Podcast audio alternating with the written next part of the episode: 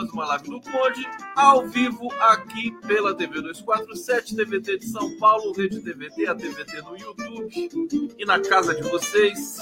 Prerrogativas, canal do Conde, aliás, obrigado. Chegamos aos 70 mil, já comemorei ontem com vocês e continua crescendo, né? Continua crescendo. Aproveito para pedir inscrições, likes, superchats, tudo que vocês quiserem, carinhos, coraçõezinhos aqui no bate-papo sempre serão todos muito bem-vindos. Deixa eu colocar aqui a legenda para gente para o Pix do Condão, o Pix Conde, né? Que está piscando para você aqui, caso você queira fazer uma contribuição para o Condinho, né? Para eu continuar comprando minhas toucas. Comprei minha geladeira até hoje, hein? Até hoje estou enroscado com isso. Já, já dá para comprar uma geladeira, mas eu não estou com tempo né? Preciso escolher, já até pedi para vocês falarem para mim aqui a melhor geladeira, já fiz enquete e tudo mais aqui e tal. Mas é, vamos, espera mais um pouco, né? Espera mais um pouco. Daqui a pouco a gente vai fazer tudo isso aqui, tá? Vamos mudar esse cenário, né? Fazer uma, fazer uma coisa diferente aqui. O que, que vocês acham? Hã? O que, que vocês acham? Bom, gente, o Trump, vamos começar aqui falando. Nós vamos falar da política brasileira, evidentemente, das questões que estão acontecendo hoje, feriado, mas nós tivemos, por exemplo, evento político é, hoje de peso é a um, Marcha para Jesus. Tem gente dizendo aqui, não entendo essa história da geladeira. Você não entende, querido? Deixa eu explicar para você. É que eu preciso comprar uma geladeira, tá? Que a minha geladeira não tá boa. Faz barulho, não gela direito, sabe? Aquela coisa assim, triste. E, e aí eu, eu, eu peço, pedi ajuda para né, pedir contribuição para me ajudar a comprar uma geladeira. Só que eu estou numa indecisão, não sei se eu compro uma geladeira, sabe? Eu até sonhei com geladeiras esses dias aí, de tão agoniado que eu tô. É, então é, é, só isso, tá? Não tem nada demais, não. Uma coisa assim, né? Uma necessidade. É, mas eu tô deixando lá para frente. Sabe como é que é pobre, né? Pobre vai deixa essas coisas lá para frente, tá? Não precisa, né? não é tão urgente assim, mas na verdade no meu caso é bem importante. Bom, é, vocês gostaram do meu cabelo descolorido? É touca descolorida isso aqui. O nome disso aqui é touca descolorida. Caiu uma lata de água rasa aqui, assim de água sanitária. Não, tô brincando. Essa touca aqui, ó, sob encomenda, ó, com tudo que tem direito aqui, detalhes tal. Uma coisa impressionante. Bom, é, deixa eu trazer aqui. Vou falar dos artistas que estão fazendo campanha. Me parece uma campanha. É, enfim, já vou falar disso com detalhe aqui, né? Eles estão criticando o Congresso, mas cobram o Lula. Como é que é? Não sei como é que funciona isso. Artista é aquela coisa, né? Artista da Globo, assim, é, é, é tão, tão estranho isso. É, deixa eu ver por onde eu vou começar. Vou começar pelo Trump, né? É, afinal de contas, o Donald Trump, ex-presidente dos Estados Unidos, acabou de twittar, porque ele tem o Twitter dele de volta, é, que foi indiciado, né? É uma notícia urgente. Mas como a gente está tão anestesiado por feriado, por Arthur Lira, Sérgio Moro, é, Tony Garcia, essa sequência toda aí, a gente nem liga muito mais para o Donald Trump, tadinho. Mas ele é uma figura importante ainda, né? Bom, ele fez um anúncio mal educado, disse que o governo corrupto do, do Biden o indiciou é, por aquele. É, o fato dele ter levado documentos secretos da Casa Branca para casa. É, então, vou ler para vocês aqui a notícia que acabou de, de ser publicada, né? É, porque o Trump acabou de dizer isso no, no Twitter. O ex-presidente dos Estados Unidos, Donald Trump, foi indiciado mais uma vez é, por é, ter mantido documentos confidenciais do governo em sua propriedade lá em Miami. Como é que é o nome da propriedade do Trump? Um, Lago, né? Mar-a-Lago, é isso? após deixar a Casa Branca, segundo ele próprio publicou em rede social. É, ele já era o primeiro presidente estadunidense indiciado por um crime, né? Primeiro presidente da história dos Estados Unidos indiciado por um crime. É, e o ineditismo fica mais forte, porque agora ele é indiciado por mais um crime. Né? É, o indiciamento torna ainda mais complexa a corrida eleitoral à Casa Branca do ano que vem. Até aqui, o republicano tem mostrado habilidade para virar o jogo a seu favor, porque permanece favorito nas pesquisas, mesmo com as complicações criminais. O Trump está liderando é, pesquisas dentro do Partido Republicano e no âmbito também é, do, do da, da, eleição americana como um todo. E isso vale para a gente como um alerta. É, acho que o Brasil, o caso é diferente, evidentemente, né? Eu é, reforço muito a ideia, a hipótese de que o Bolsonaro é um, um como é que chama? Um leão banguela. Não é nem um leão banguela, é um sei lá, um, um gatinho banguela, né? Não chega nem ser o leão. Tá ali, tá quieto, tá assustado, é, evidentemente continua conspirando contra o país, né? Vai ser a nossa, a, o, o nosso encosto, né? Permanente até que um dia ele seja chamado, né? Para ir para outro plano deste mundo de Deus. É, então é isso. Ah, no lugar dele vai, vão ficar os filhos também vão continuar conspirando contra o Brasil, mas acho que talvez não de maneira é, menos eficiente da que o próprio Bolsonaro, afinal de contas, ele chegou à presidência da República. Bom, o que, que o Trump é, tuitou?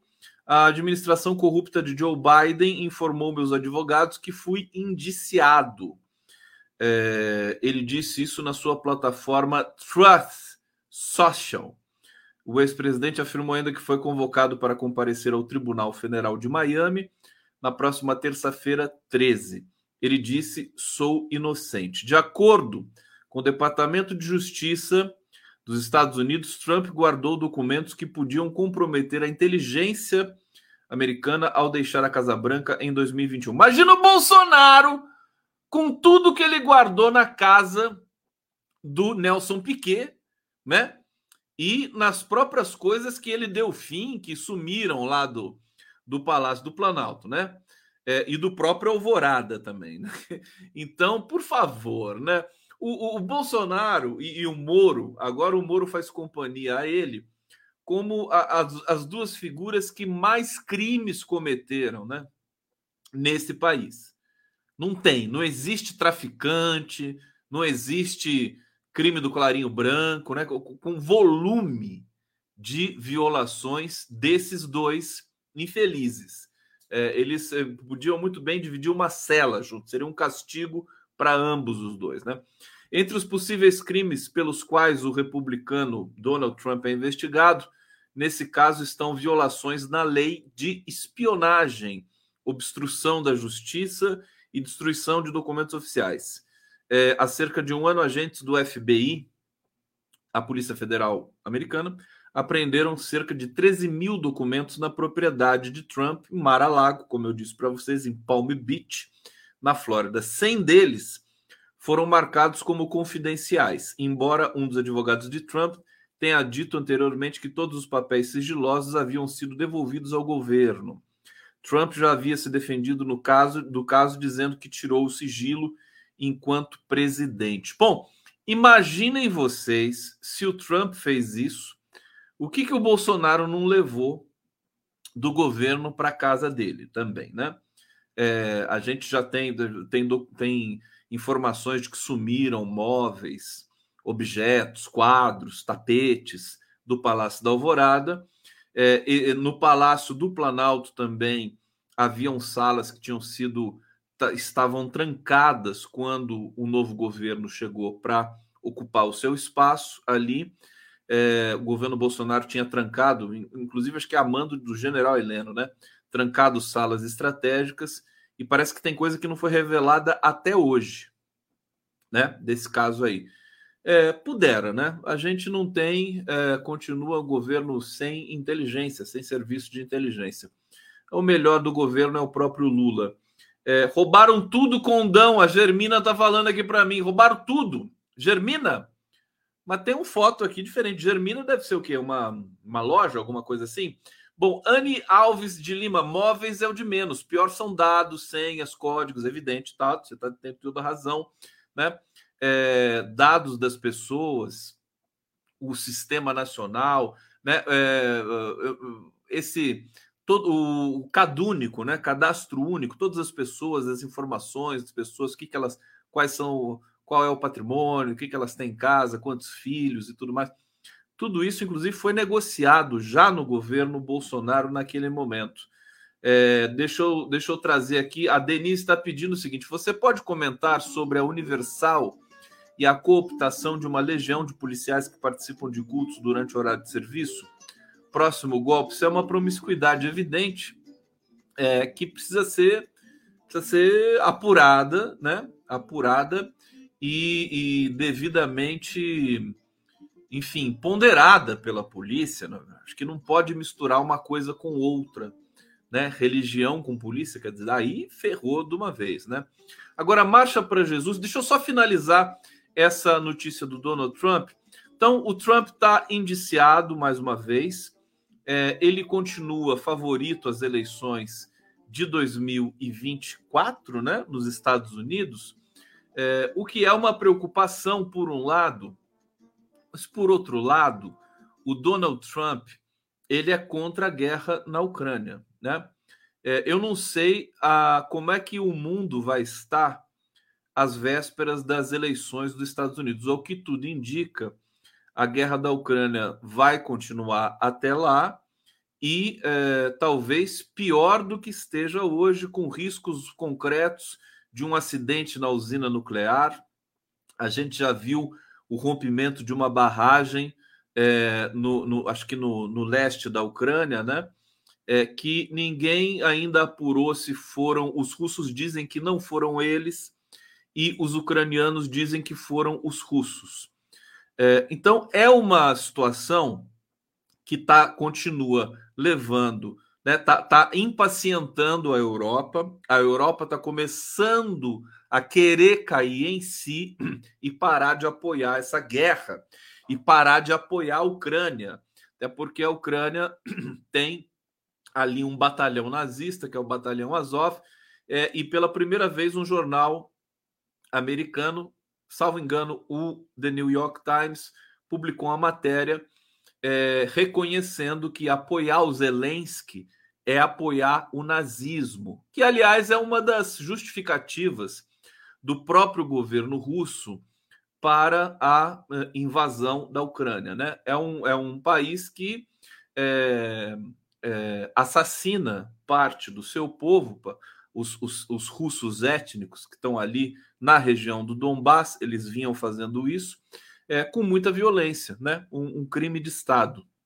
Isso está mais do que provado ali é, na Ucrânia. Então, é, dependendo de como a situação mundial evoluir, é, muita gente vai, vai torcer para o Trump vencer as eleições. Porque se o Trump vencer as eleições dos Estados Unidos, a, a guerra da Ucrânia acaba no dia seguinte. No dia seguinte. Quem banca essa guerra é o Joe Biden são os democratas dos Estados Unidos. São os Estados Unidos, ou seja, são os Estados Unidos. Né? É, e o Trump já deu várias declarações que acha a guerra é, estúpida é, e que está repleta de mentiras e que tem interesses pessoais ali do, do próprio Joe Biden na Ucrânia, aquela ligação do filho dele tinha com a Ucrânia e toda todo o serviço de sabotagem que os Estados Unidos fizeram na Ucrânia também desde o golpe de 2013, né, em que a, a região ali da Crimeia foi anexada à Rússia, até todo desenrolar dessa história ali dentro desse país do leste europeu. Portanto, é, muitas emoções. O mundo não dá voltas da cambalhotas. Sabe-se lá se nós aqui do Brasil, da nossa gloriosa esquerda, vamos torcer para Joe Biden se reeleger né? Porque ele já falou que vai ser, se candidatar, recandidatar, ou se nós vamos torcer para o Trump para a guerra acabar. Vai ser uma coisa complicada, né? Salve, salve! Opa! Tá acabando a minha bateria. Vou colocar aqui. Ah. Vai.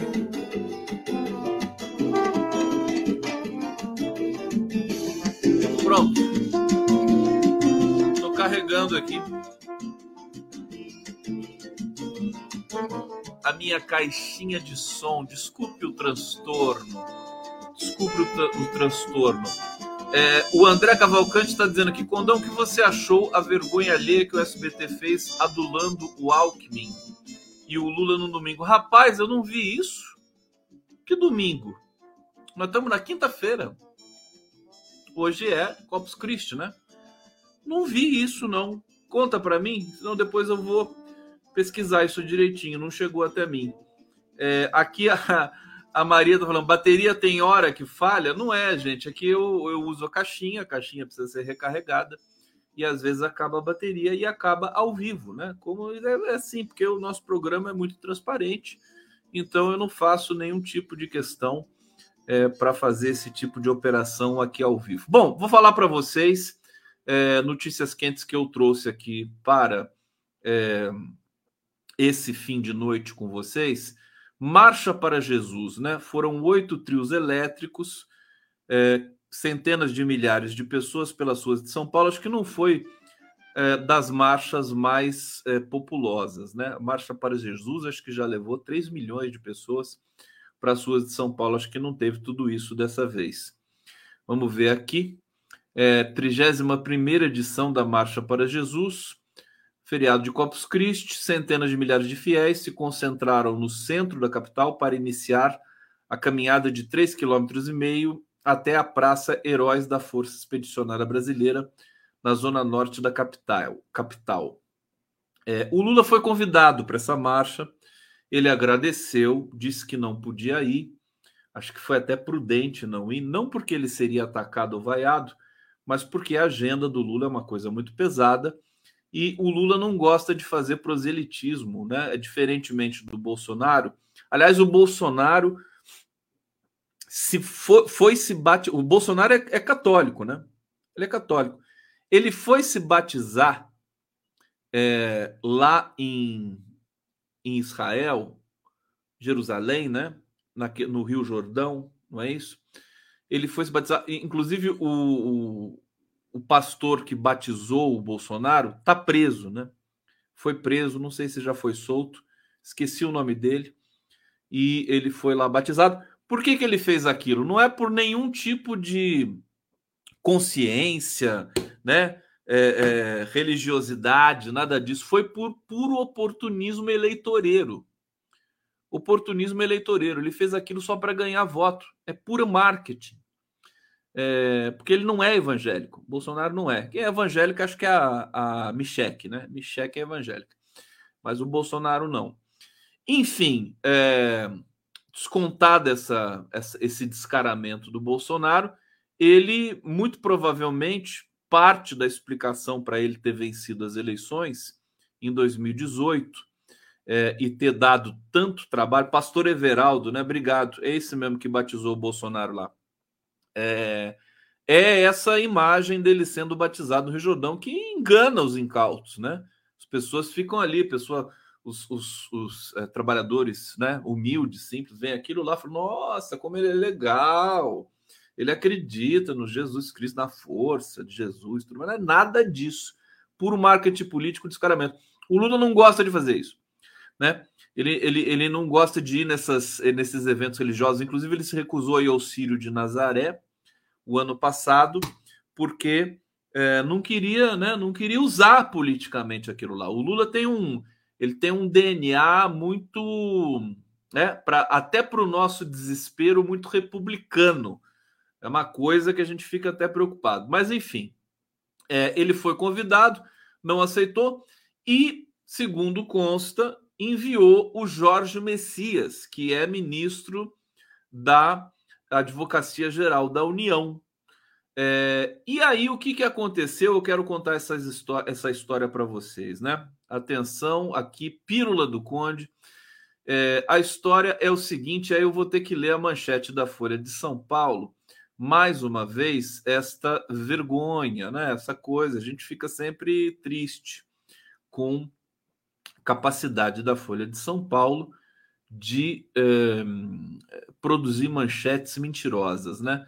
Ela diz aqui, eu até apaguei essa manchete dela, mas eu vou salvar outra aqui para ler para vocês. Marcha para Jesus tenta se afastar da política, mas vai a Lula e aplaude Tarcísio. Isso aqui é uma mentira descarada, né? É, e eu vou provar para vocês isso, né? A marcha para Jesus não vai o Lula, em primeiro lugar, porque o Lula não estava presente. Eu não sei como é que você vaia uma pessoa que não está presente, né? Ah, vai o Lula, mas o Lula estava lá né? Como é que você vaia alguém que não está presente? É possível isso, semanticamente falando? Bom, é, fica para o Sérgio Dávila, diretor de redação da Folha de São Paulo, responder essa depois para gente. É, bom, o que, que, que, aconteceu de fato? Eu tenho aqui as imagens, né? O Lula não foi vaiado. Não, não, não teve. E nem o ministro do Lula foi vaiado. Eu vou colocar as imagens aqui para vocês. Deixa eu ver se são essas aqui. Acho que são essas aqui. Vamos ver juntos. Do tempo que eu te levava para a escola bíblica. E, e, diga tá para aquele povo aqui? o versículo que você aprendeu na primeira aula da escola bíblica dominical. João 3,16. E o que é que fala João 3,16? Porque Deus amou o mundo de tal maneira que deu seu Filho único para todo aquele que nele crê não pereça, mas tenha a vida eterna. Meus irmãos, nós não vivemos para esse mundo, nós vivemos para o reino, e é isso que nos diferencia. E é para isso que nós estamos aqui hoje, é por isso que nós estamos aqui hoje. Eu vim aqui dizer para vocês, a pedido do presidente, que em Brasília existem homens e mulheres que vivem para o reino e vivem pelo reino, e que nós entendemos, e que nós estamos lá, não pela nossa própria perna, mas levantados por Deus para cumprir um propósito. Eu vim aqui dizer para vocês que o nosso povo quer paz e que nós vamos trabalhar pela paz. Esse é o recado que o presidente pediu que eu trouxesse aqui para vocês. E que tenham e que a paz de Cristo, que a paz de Cristo, meus irmãos, que a paz de Cristo seja com cada um de vocês. Que a paz de Cristo seja com cada um de vocês. Amém. Olha só, então vocês viram? Isso aqui não é uma vaia. Isso aqui não é uma vaia. Isso aqui é uma reação de, de uma parte. Não foi vaiado. A Anne Alves de Lima não foi vaiado. Imagina, primeiro, tem uma questão semântica, né? Pessoa para ser vaiada precisa estar presente. Eu nunca vi alguém ser vaiado remotamente, né? Remotamente não dá. Algumas pessoas chiaram sabe? É, é, tá aqui, tá comprovado isso aqui. Ele falou várias vezes, trouxe o recado do presidente. Presidente quer paz. É, e tem, tem um outro detalhe importante, que é o seguinte: é, o, o, o, povo evangélico ele é, é formado por pessoas é, de classe baixa. São, são pobres, né? Não são pobres, né? São é a classe baixa, classe D e E é, os, os, os evangélicos, a maioria. E essas classes D e E votam majoritariamente no Lula. O que, que acontece? É, muita gente que está na marcha para Jesus é eleitor do Lula, tá? Eleitor do Lula. Então, quem disse isso, inclusive, é o, foi o ex-diretor do Datafolha, o Mauro Paulino, né? É, que, que às vezes tem análises realmente que são é, muito mais precisas do que aquela pistolagem que tem ali na Globo News. Então ele disse: olha, é, não, não, existe esse negócio de vaia pro, pro Lula, né? É, isso é uma coisa pontual ali. O Lula entre os evangélicos ele teve acho que 40%. Bolsonaro teve 60, ele teve 40. 40% não é zero, né? Nem 10, nem 20. 40 é 40. Tem gente reclamando aqui, mas tá, tá falando do que, meu filho? Aqui o, o Oswaldo tá falando, viajou, Conde. Viajou no quê? Fala para mim, então, qual que é a, a, correta? Qual que é a leitura correta? Me fala, né? Senão eu não consigo é, responder a você. Deixa eu ver o que mais vocês estão comentando aqui. Uh, Aline Andrade, Conde, você faria para membros um vídeo mostrando a estrutura técnica com a qual você trabalha? Posso fazer, vocês vão, vocês vão se assustar, né? Vocês vão se assustar. É, aqui a Nelly está dizendo: Lula tem razão não participar. Bom, deixa eu retomar o raciocínio, né? Retomar o raciocínio aqui. E por favor, quem não concordar tem todo o direito, me explique, me, me diga, manifeste-se. O bate-papo bate existe para isso. Deixa eu ver aqui que, que o Oswaldo, acho que o Oswaldo voltou a responder. Vamos ver. Vamos ver. Uh, a maioria dos evangélicos não são, a maioria não é. Começa por aí. Não são todos de classe baixa assim, não. Mas eu falei que são todos em. a maioria não são, a maioria não é de classe tão baixa assim. Concordância, não estou pegando no seu pé, tá, meu querido? Mas eu falei isso, eu falei, eu falei que. É, é, o que, que você diz aqui? É, não são de classe tão baixa assim. Cara, é, é, isso aí é isso aí é dado consagrado nas pesquisas. Classe D e E, evangélicos, ganharam. Isso ganha notoriedade. Você pega qualquer é, estatística, qualquer levantamento, as últimas pesquisas da Datafolha, de todos os institutos de pesquisa do, do IPEC, você vai ver essa divisão por faixa salarial também no, no, no campo dos evangélicos. Então é isso. Tem, se você pegar só os evangélicos, é isso. 60 né? Para o Bolsonaro, 40 para o Lula, mais ou menos. É uma coisa mais ou menos assim. Não é uma diferença maior que isso. Então, o que, o que aconteceu ali? A imprensa, né? A gente percebe que a Folha de São Paulo continua pessimamente é, é, é, estruturada, orientada, né? As intenções piores possíveis. Desgastar o Lula, desgastar o governo, né? Não, não quer deixar o Lula. Quer que se, se eles trouxerem a verdade, o Lula fica muito forte então eles vão sempre fantasiar um pouco em cima dessas questões é, e, e, tentar desgastar exatamente também o governo por essas questões.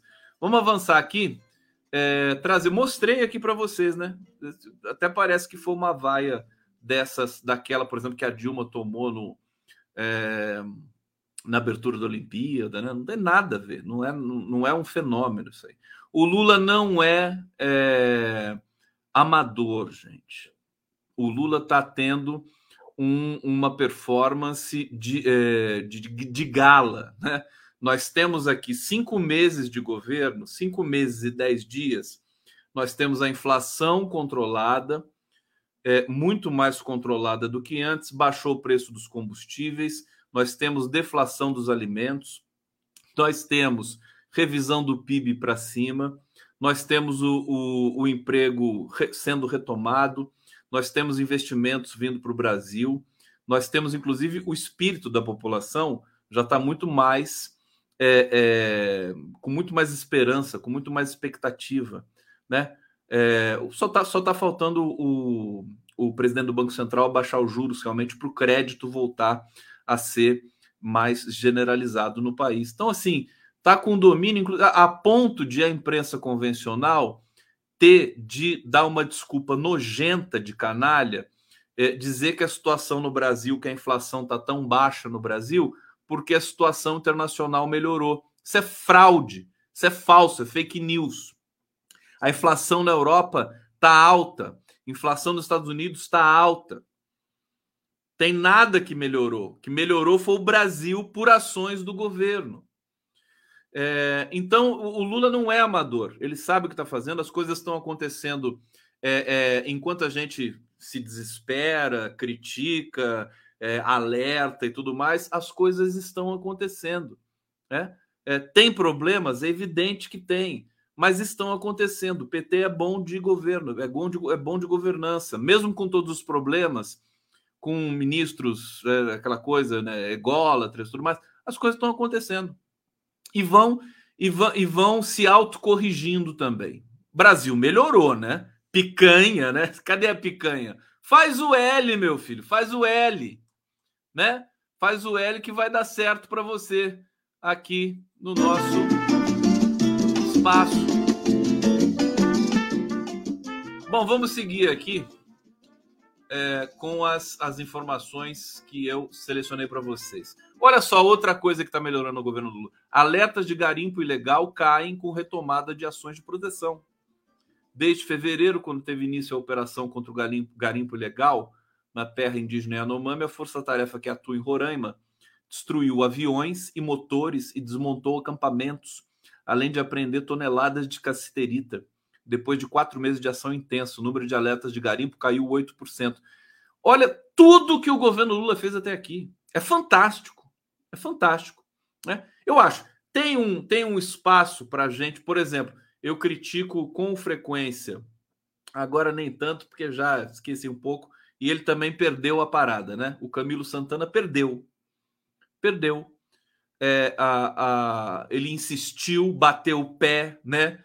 Deve ter feito muito lobby ali no, no, no, no entorno do Lula para manter a reforma do ensino médio, mas lamento dizer para o Camilo Santana que não vai, ela não vai prevalecer. O Lula mandou ouvir a comunidade, Camilo não queria ouvir, foi obrigado a ouvir, contrariado, é, e agora nós sabemos que é, tem um projeto sendo preparado para que é, a, a, essa tal reforma do ensino médio seja substituída por uma outra coisa, que eu não sei exatamente o que é, mas não é essa coisa horrorosa, é, mal elaborada, né? Elaborada no governo Bolsonaro, né? A reforma do ensino médio ou foi no governo Temer?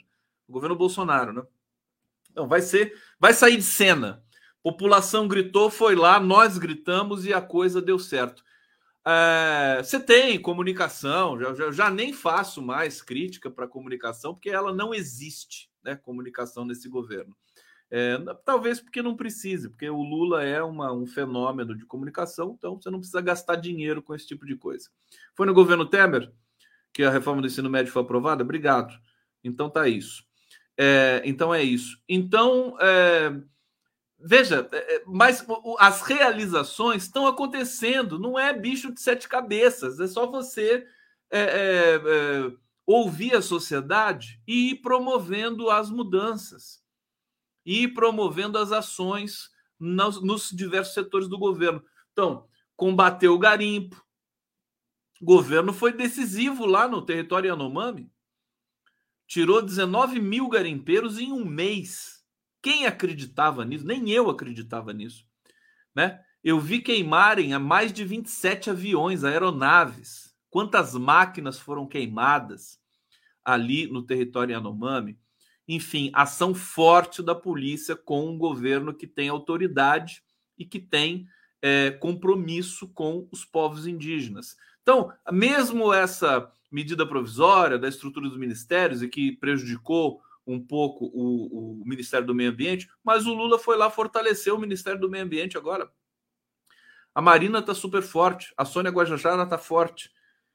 Eles participam ali, elas participam com muita a, a, é, presença em todos os outros ministérios. As coisas estão acontecendo, não é à toa, gente, que o Sérgio Moro, agora, que todas essas denúncias contra o Sérgio Moro, contra a Lava Jato, começaram a pipocar nesse momento. Por quê? Porque o Brasil começa a entrar em outra pauta, começa a entrar em outra, em outro debate. É o debate para criar emprego, é o debate para melhorar a vida das pessoas, é o debate para melhorar a assistência médica das pessoas, para reajustar o salário do servidor, melhores condições, combate ao racismo as coisas estão acontecendo. Então, quando essa massa de, de, de novas pautas, de novos debates na sociedade começa a ganhar tração, né? começa a ganhar atenção, é, as, a, as velharias do passado, como Bolsonaro, Sérgio Moro, Deltan Dallagnol, começam a se encontrar com seus respectivos destinos, que é, é, além da ineligibilidade para o Bolsonaro, é a cadeia para o Sérgio Moro. Vamos lá.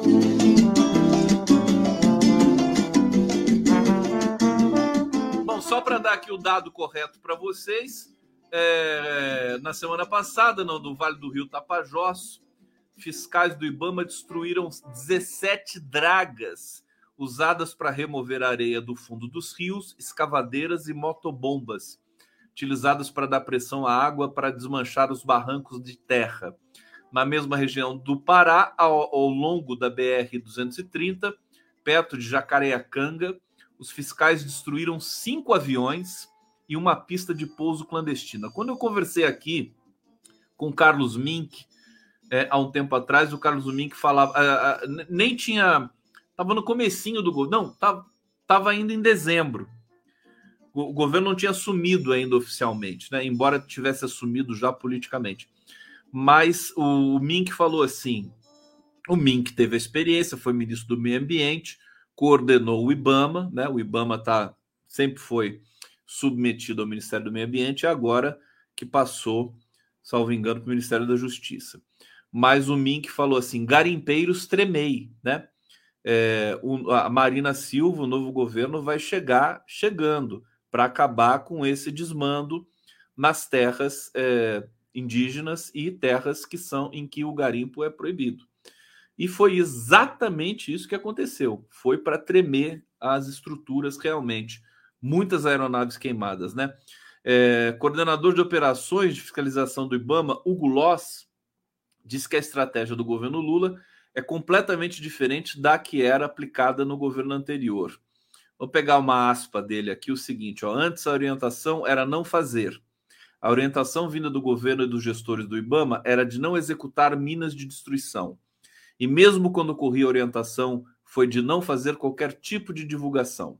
E o retorno é tanto da execução das medidas de destruição quanto da divulgação delas, é muito importante para aumentar as efetividades das operações de, da fiscalização ambiental e também para aumentar a dissuasão do crime nas áreas de ocorrência de garimpo e desmatamento na Amazônia. Tem um episódio, foi noticiado, acho que pela Globo News, né?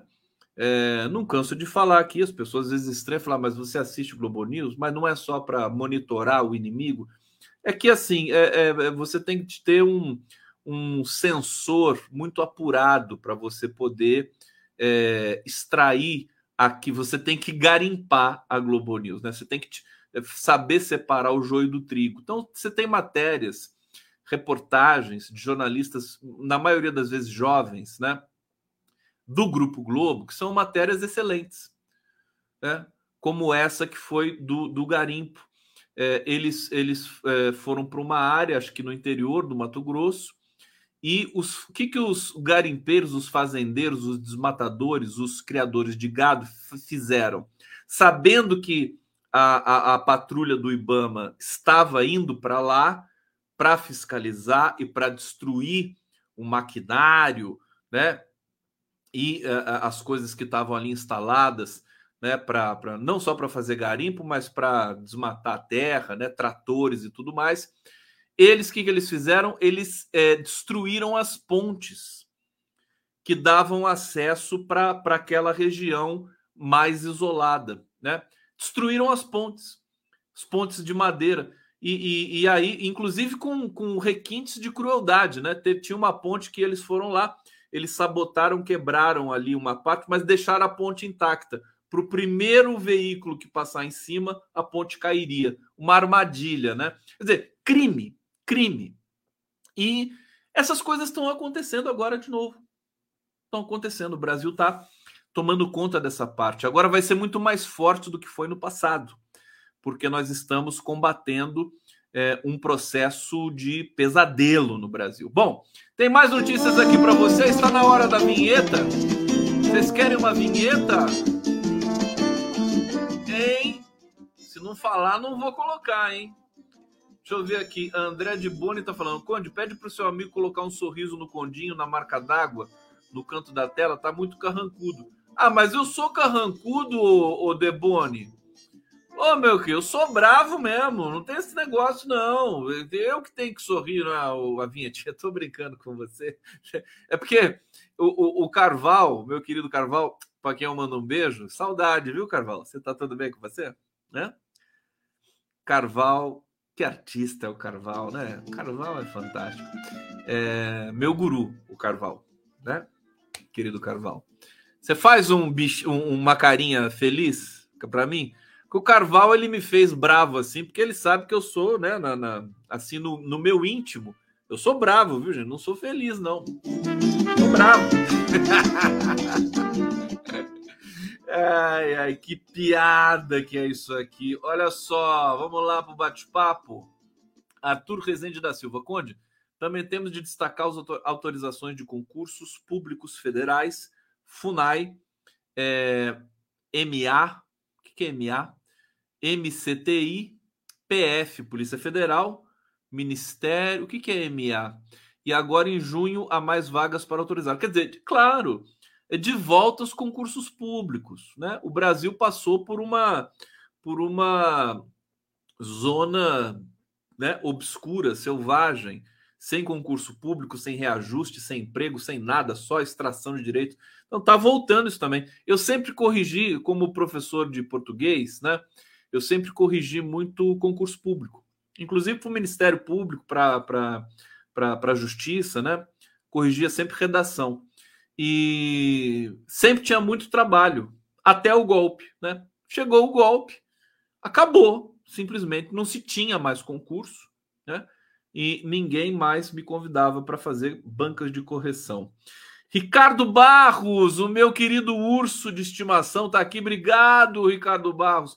André Conforte, essa é para ajudar a forminha na geladeira. Obrigado, Conforte.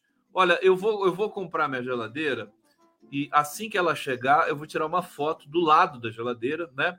Fazendo uma selfie assim, posando para vocês. Me aguardem, tá? Me aguardem.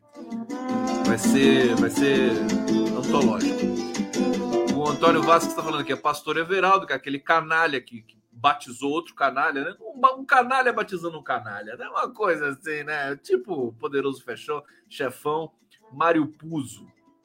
É... Aliás, o Mário Puzo, que.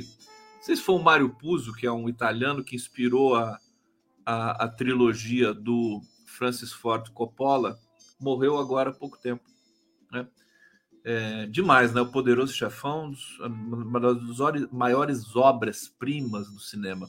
Bom, tá aqui mais uma notícia para vocês. Ah, tem vinheta. Calma, gente, calma, vocês estão muito afobados pode ficar tão afobado assim. Vamos lá. Hoje, vamos lá. Um pouco. Tomar café, almoçar e jantar. Tomar café, almoçar e jantar. E amando outra vez, graças a Deus eu estou aqui. Firme, forte, firme. Tomar café, almoçar e jantar. Tomar café, almoçar e jantar. Um abraço e até o próximo café. Tá aí o tomar café, almoçar e jantar. Eu já acordo de manhã na hora de fazer o café. Toma, já, a gente já acorda cantando. Tomar café! Almoçar e já só não pode fazer isso ao mesmo tempo, né? O Lula cantando isso. Parece que você tem que tomar café, almoçar e jantar, tudo uma coisa atrás da outra. Não, não pode fazer isso, gente. Né? Você toma café, né? Dá, trabalha, dá uma volta, corre, né? Faz alguma coisa.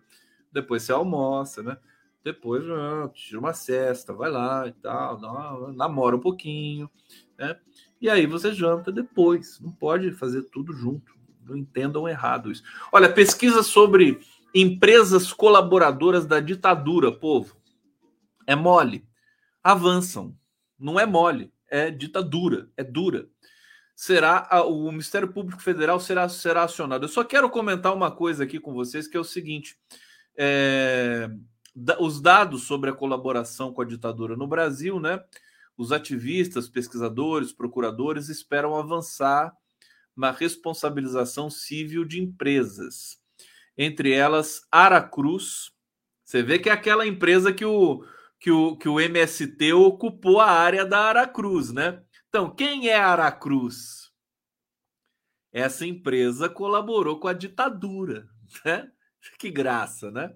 Então, mais uma vez, parabéns ao MST. Aracruz, Cobrasma, Companhia Siderúrgica Nacional, a CSN, Docas, Fiat, Grupo Folha, Folha de São Paulo, Itaipu, Josapar, Paranapanema e Petrobras. Evidentemente, a Petrobras, durante a ditadura militar, é, certamente colaborou com a ditadura militar, porque estava em poder dos vermes militares, né? torturadores, assassinos.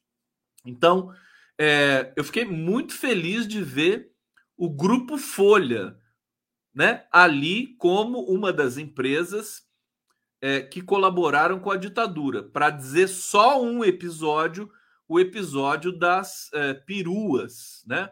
Da Folha, as peruas que faziam entregas é, de jornal, né? É, que traz, levavam é, presos políticos para o DOPS. Tem essas histórias aí que precisam ser muito bem contadas. Aí a pergunta que fica justamente é: e a Rede Globo, né? a Rede Globo também colaborou. A, a Rede Globo não só colaborou, a Rede Globo nasceu com a ditadura. Rede Globo, vocês sabem que ela foi fundada oficialmente em 1965, um ano depois da ditadura. Né? Ela teve todas as facilitações é, pelo, pelo governo assassino né, que tomou o poder é, para se constituir como uma empresa de televisão, uma concessão pública no Brasil. Então, por que não é, incluir a Globo nesse bolo? Está aqui o meu pedido e a minha é, demanda e o meu grito né, para todo o Brasil, para que isso seja de fato é, concluído também. Bom, tá tudo bem com vocês? É, hoje eu conversei com o Luiz Nassif e o Nassif está a todo vapor, como eu estou dizendo, como a pauta do país está mudando. Agora você tem a pauta de é, apurar né, é, detalhes da Lava Jato que não foram apurados ainda. É, jornalista Nassif é, avaliou né, que as novas mensagens da operação spoofing, que são aquelas mensagens é, que o hacker de Araraquara é, coletou, né, de forma ilegal, é verdade. É, elas é, foram passadas para o Glenn Greenwald, depois foram para o Leandro Demore, foram para o Reinaldo Azevedo também, é, mas a, a, o, o, The Intercept publicou com mais é, periodicidade ali as, aquilo que se, nós acostumamos a chamar de vaza-jato, e é, agora, foram, foi só 10% que foi utilizado ali, né? É, eu achava que era 1%, mas o Nassif me disse que foi 10%. É, deve ser alguma coisa entre 1 e 10%. É, ou seja, a menor parte, evidentemente, que foi publicada e o resto ficou é, em, em off. E o Nassif teve acesso a parte desse material e está fazendo matérias. Inclusive, eu recomendo que vocês acessem é, o portal GGN para acompanhar as revelações é, sobre esse, esse processo, né? É, bom, e aí o que, que o Nassif está encontrando? Muitas mensagens que atestam é, o conluio entre o TRF4 e Sérgio Moro e a 13ª Vara de Curitiba, né? A República de Curitiba. Então, gravíssimo isso. Agora que você tem, inclusive, mais subsídios, já algumas, alguns depoimentos mais recentes, né? É, e, e, essa tentativa de golpe em cima do juiz Eduardo Apio, isso reacendeu a necessidade de se apurar esses diálogos espúrios que foram trocados aí entre desembargadores, juízes, procuradores e tudo mais, naquele momento ali da Lava Jato em que ela estava destruindo o país, né? É, então, é, ele diz o seguinte: que não ficou limitado a relação entre Sérgio Moro e procuradores de Curitiba. Desembargadores do Tribunal Regional da Quarta Região, como Thompson Flores, Marcelo Malucelli, também estavam alinhados com os objetivos da operação que se prestou a tirar Lula da eleição de 2018 e levar o Brasil para esse é, para essa espiral de destruição que o Bolsonaro nos, nos legou. É, as mensagens da spoofing provam que o sentimento de estar acima da lei extrapolou, extrapolou a vara de Moro e a força-tarefa liderada por Dallagnol e contaminou o TRF-4, que agora age para evitar que os esqueletos da Lava Jato saiam do armário.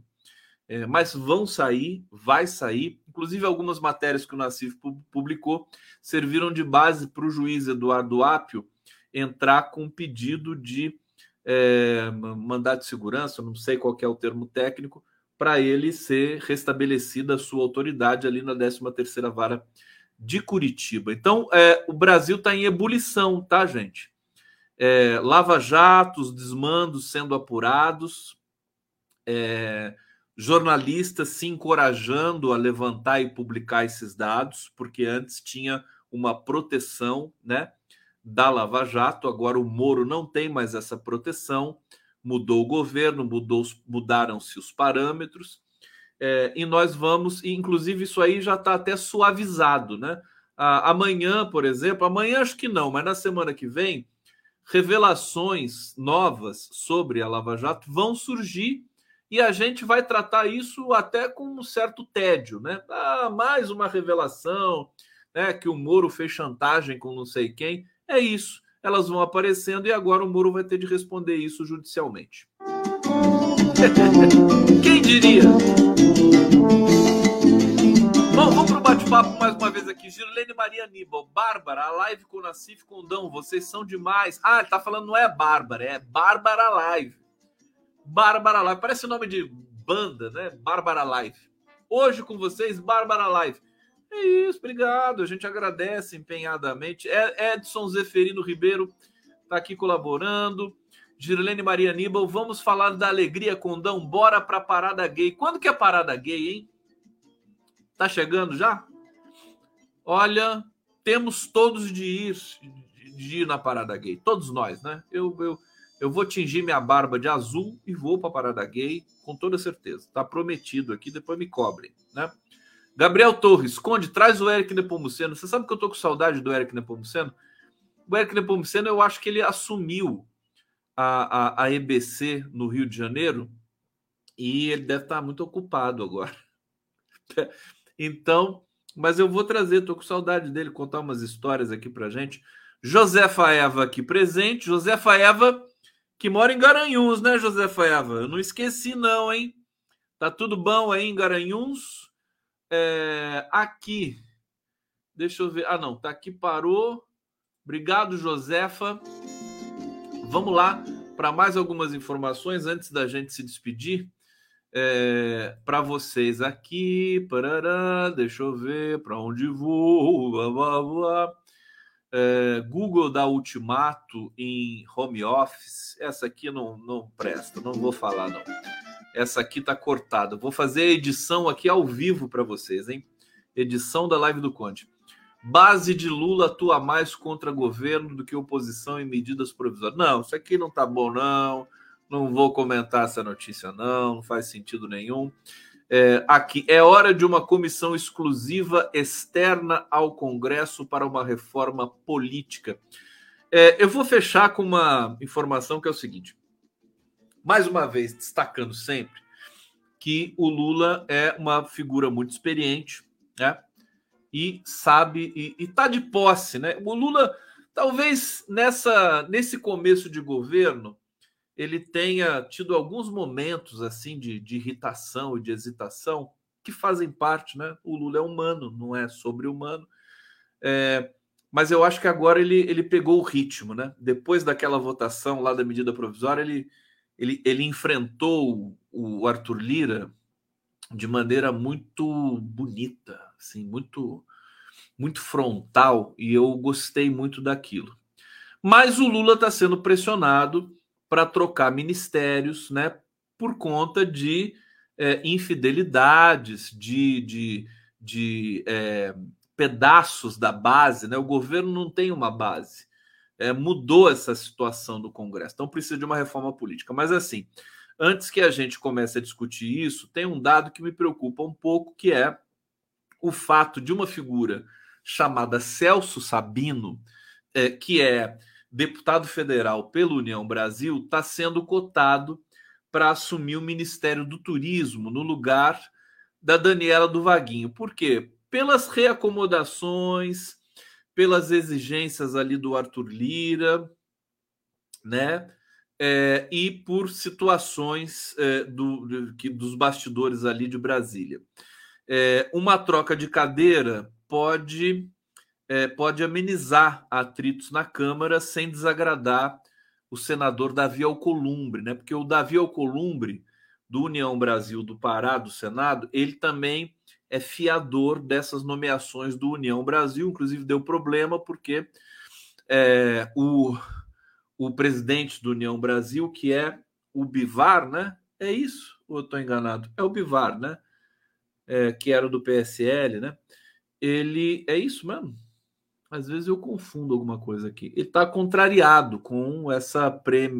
proeminência do Davi Alcolumbre. O fato é que é, esses três ministérios do União Brasil estão sendo disputados à tapa pela cúpula ali do União Brasil, que é muito grande, né? além de ser é, fusão de dois partidos de direita, PSL e DEM, é, tem brigas internas e eles querem espaço e querem poder. É o Bivar, sim, obrigado, Eva Leal. É, então, o que que o que está acontecendo? O Lula há uma chantagem para que ele tire a Daniela do vaguinho e coloque esse cara que tem ligações, inclusive com o Écio Neves, que é bolsonarista e tudo mais. Será que o Lula vai ceder a essa pressão? Vamos aguardar para ver. É, é, é, aquela coisa: quando o Lula toma a dianteira de um processo, o que ele fizer, né? Eu não vou julgar né, se ele vai ceder, se ele não vai ceder.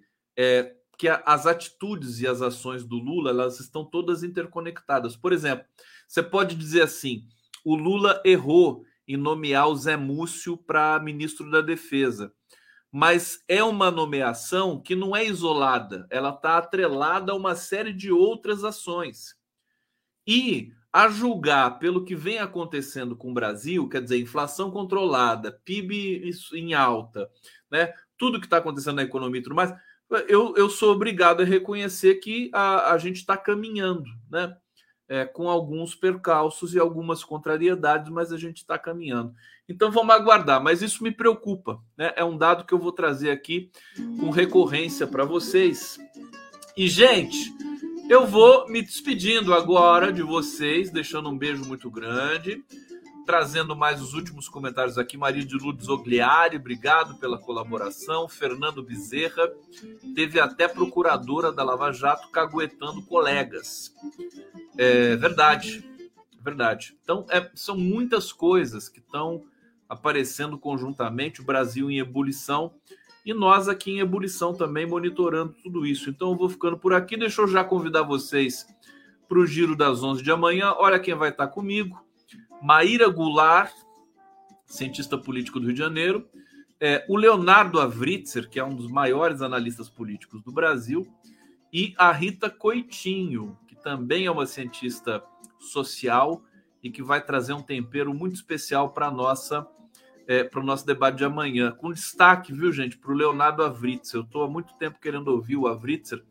Ele é, é organizador de vários, vários, vários volumes importantes sobre é, as eleições de 2022, tem, tem um observatório das eleições, tem uma equipe de colaboradores fantástica e é um sujeito que tem uma análise política muito refinada. Então, convido vocês para acompanhar amanhã o nosso Giro das Onze, tá?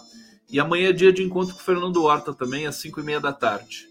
Tá bom, meus queridos, minhas queridas, meus querides? Um beijo muito grande, obrigado. Tem mais um superchat que está chegando aqui no finalzinho, deixa eu pegar aqui. É, o Antônio Gorski. Conde, tu ficou loirinho com essa touca. Fiquei, fiquei, surfista. Essa é a touca surfista do condão. Tá bom, meus amores? Beijo.